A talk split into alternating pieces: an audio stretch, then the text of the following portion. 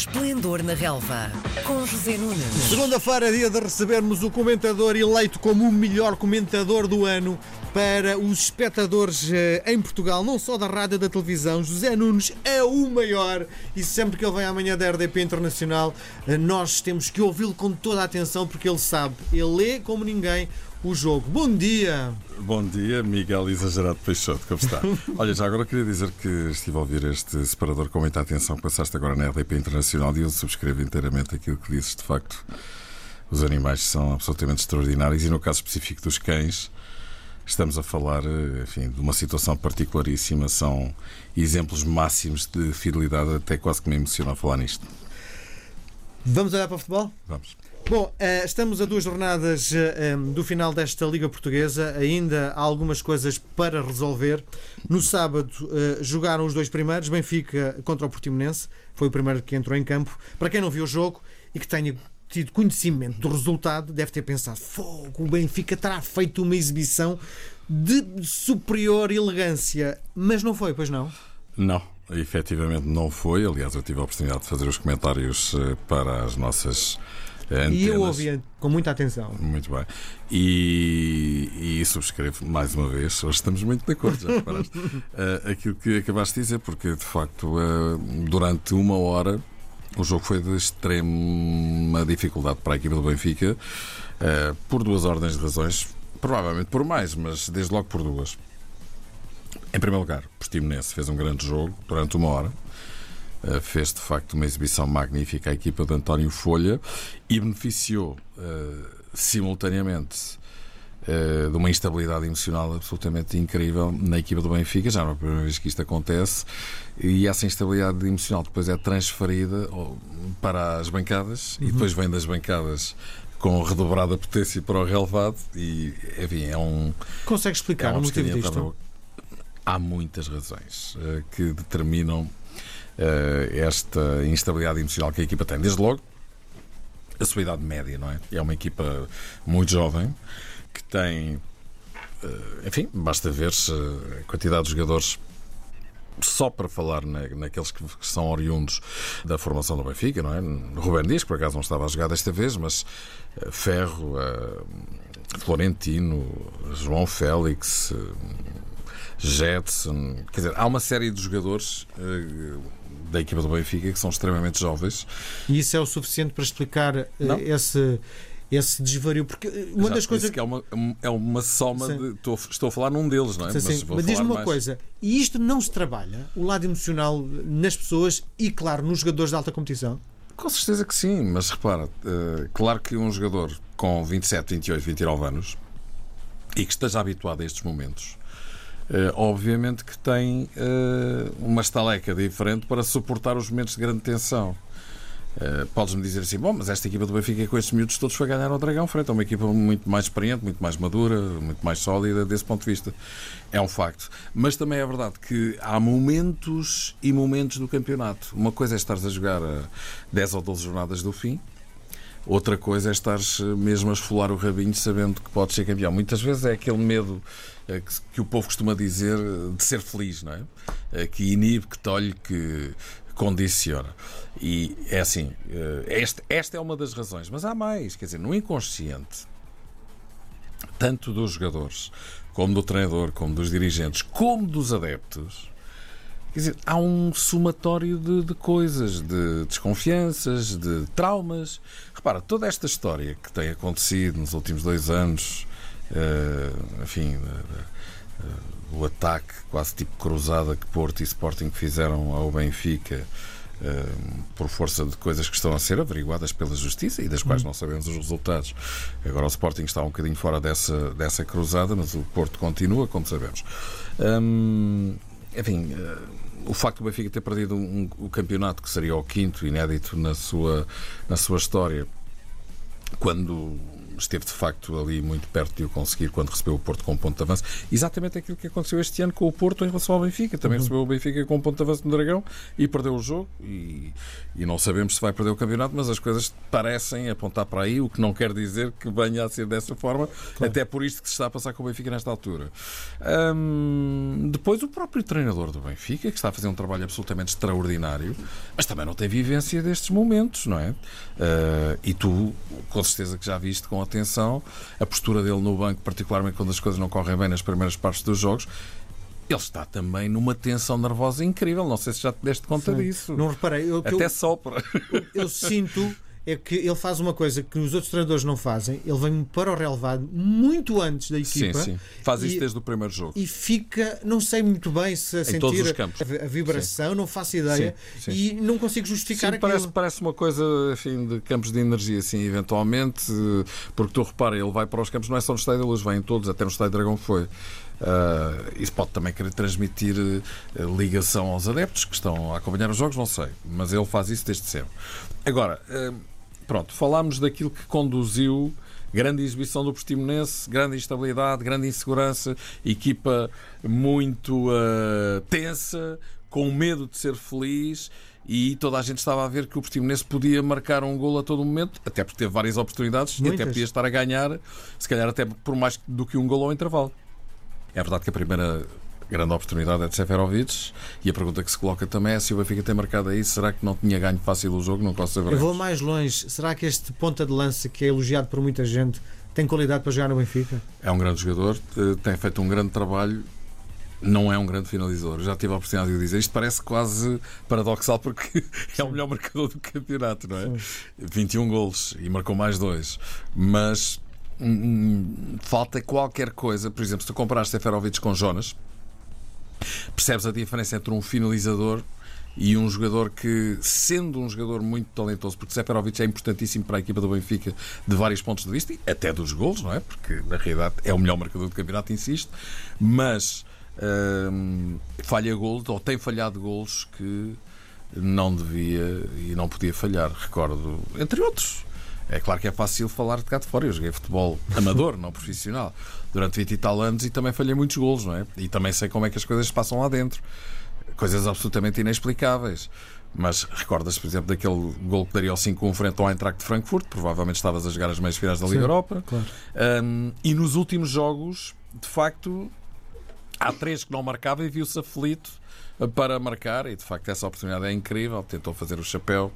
Eh, quando aparece cara a cara isolado, com um grande passo João Félix, eh, com o guarda-redes do Portimonense Ricardo. Mas eh, importa dizer isto.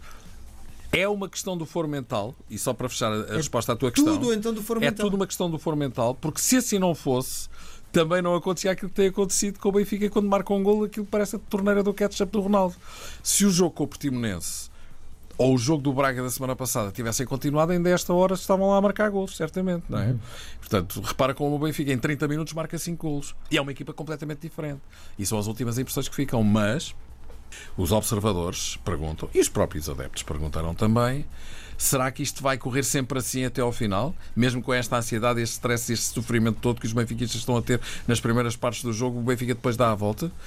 É que se numa destas partidas não correr bem, o Benfica pode perder o, o campeonato. é tão simples como isto. Porque, à partida, dois pontos de avanço, quando não tens clássicos nem derbys para fazer, não vou dizer que é uma formalidade, mas aparentemente as coisas estavam hum, desbravadas. E o Benfica tem complicado a vida a si próprio. Mas factos são factos. O Benfica voltou a golear, são quatro goleadas consecutivas, 19 golos marcados nos últimos quatro jogos, 96 golos marcados durante todo o campeonato. Pode perfeitamente chegar à centena de golos. Hum, 16 vitórias e um empate com o Bruno Lage. É uma carreira absolutamente extraordinária aquela que o Benfica está a fazer no campeonato. Contra isso, não há absolutamente nada a argumentar ou a refutar. Agora que há de facto instabilidade emocional na equipa, quando não marca e principalmente quando sofre, Antes de fecharmos o capítulo do Benfica, só queria que analisasses este facto. Os jogadores do Benfica no final choravam. Cá está. Uh, Mais um exemplo. Quer dizer o quê? Quer dizer instabilidade emocional. Quer dizer aquilo que eles sofreram. Não foram só os 60 mil que estavam a ver o jogo que estiveram ali à beira de uma apoplexia. Olha, o próprio Minerva de Pietra sentiu-se mal, não é? Mas, uh, ou, ou os milhões de adeptos do Benfica que estavam a acompanhar, ou pelas televisões, ou pelas rádios, um, é que os jogadores também sentem e sofrem com isso.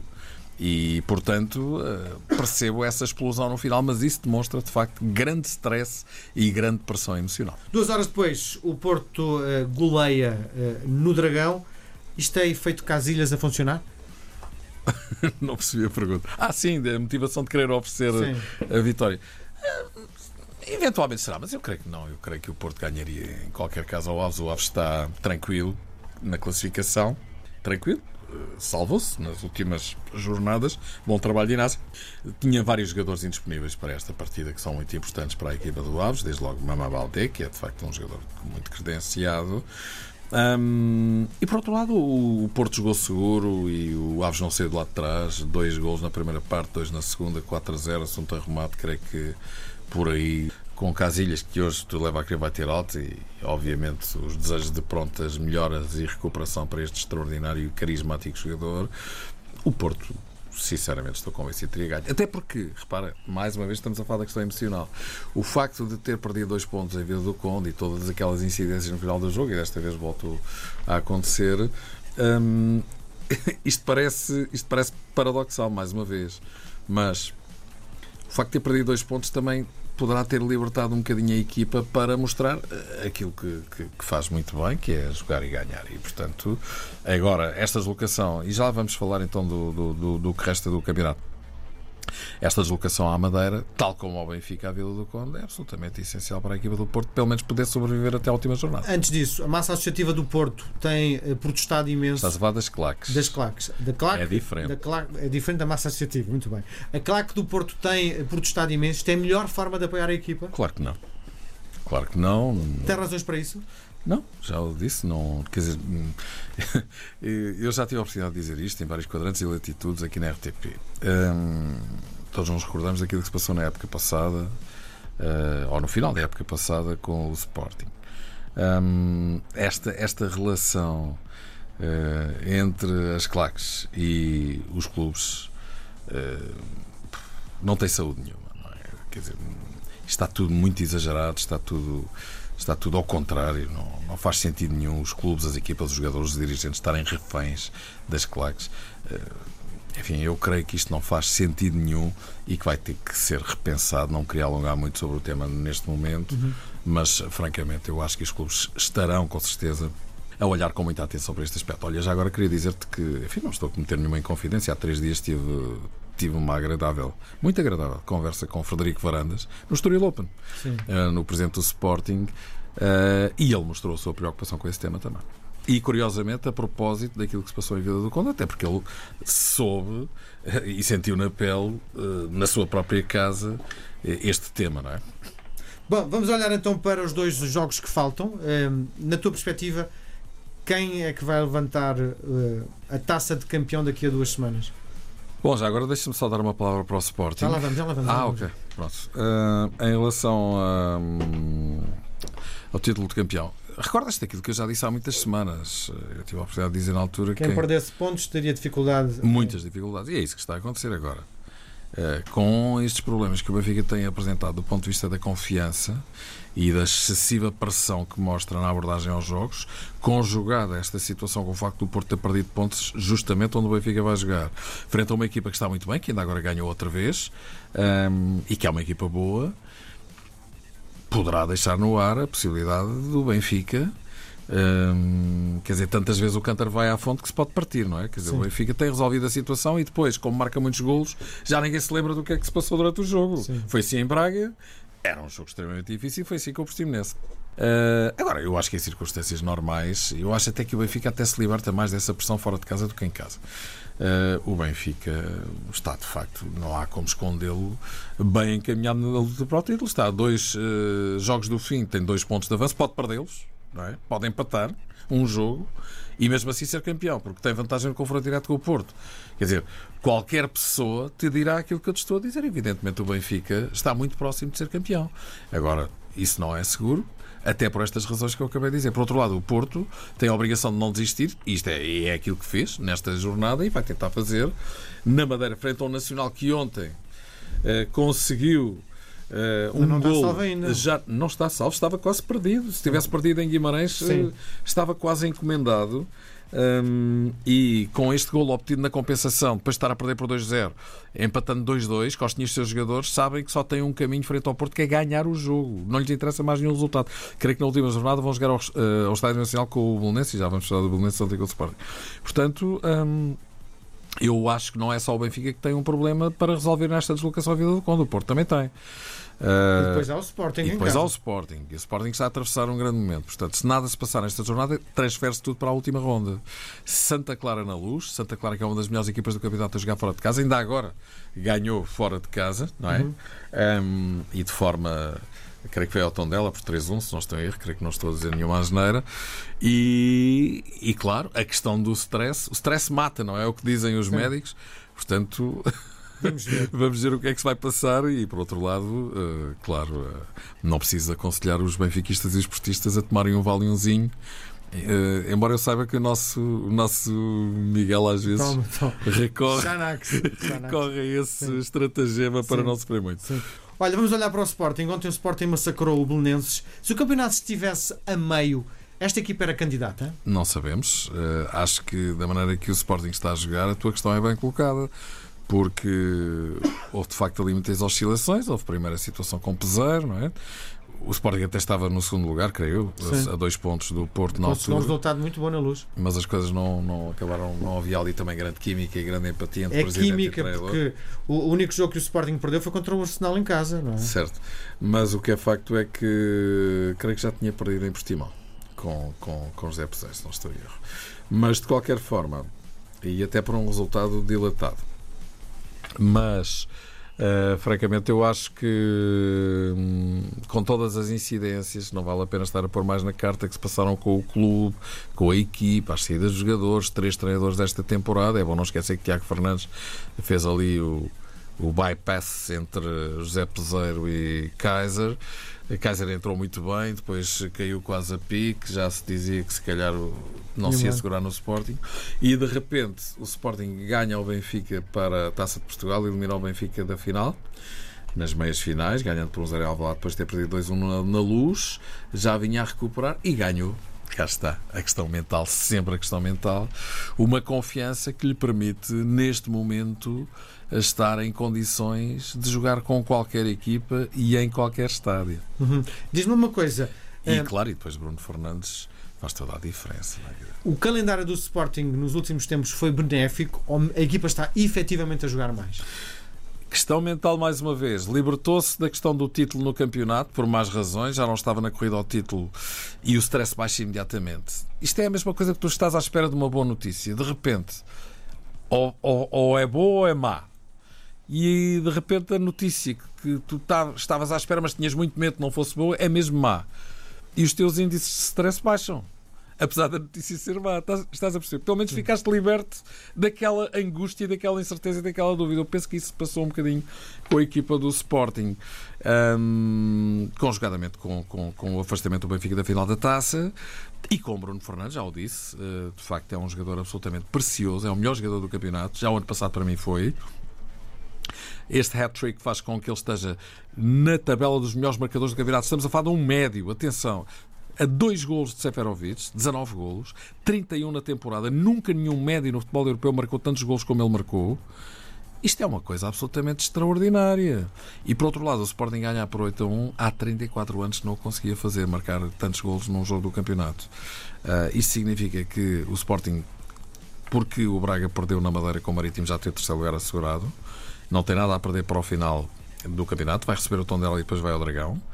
A questão do segundo lugar ainda não está matematicamente resolvida. Se o Porto pontuar que se, um pontinho que seja na, na Madeira. Madeira e se pontuar apenas um ponto, será muito mal para o Porto, em termos de luta pelo título, mas também fica a cobro uh, da, das investidas do Sporting no último jogo no Estádio Dragão, porque da maneira que o Sporting está a jogar, Uh, vai ser um jogo de tripla. Quer dizer, um clássico é sempre um jogo de tripla, claro. não é? Mas o Sporting está a jogar muito. Uh, e Bazos regressou, e regressou muito bem, não foi só pelo gol que marcou, integrou-se muito bem, também estava tudo a correr bem, o Belenenses com 10, desorientou-se, depois de fazer o 2-1 leva dois gols de rajada, 4-1 e a partir daí caiu a pique, e lá está mais um jogo que se tivesse continuado, ainda hoje lá estavam a marcar gols também.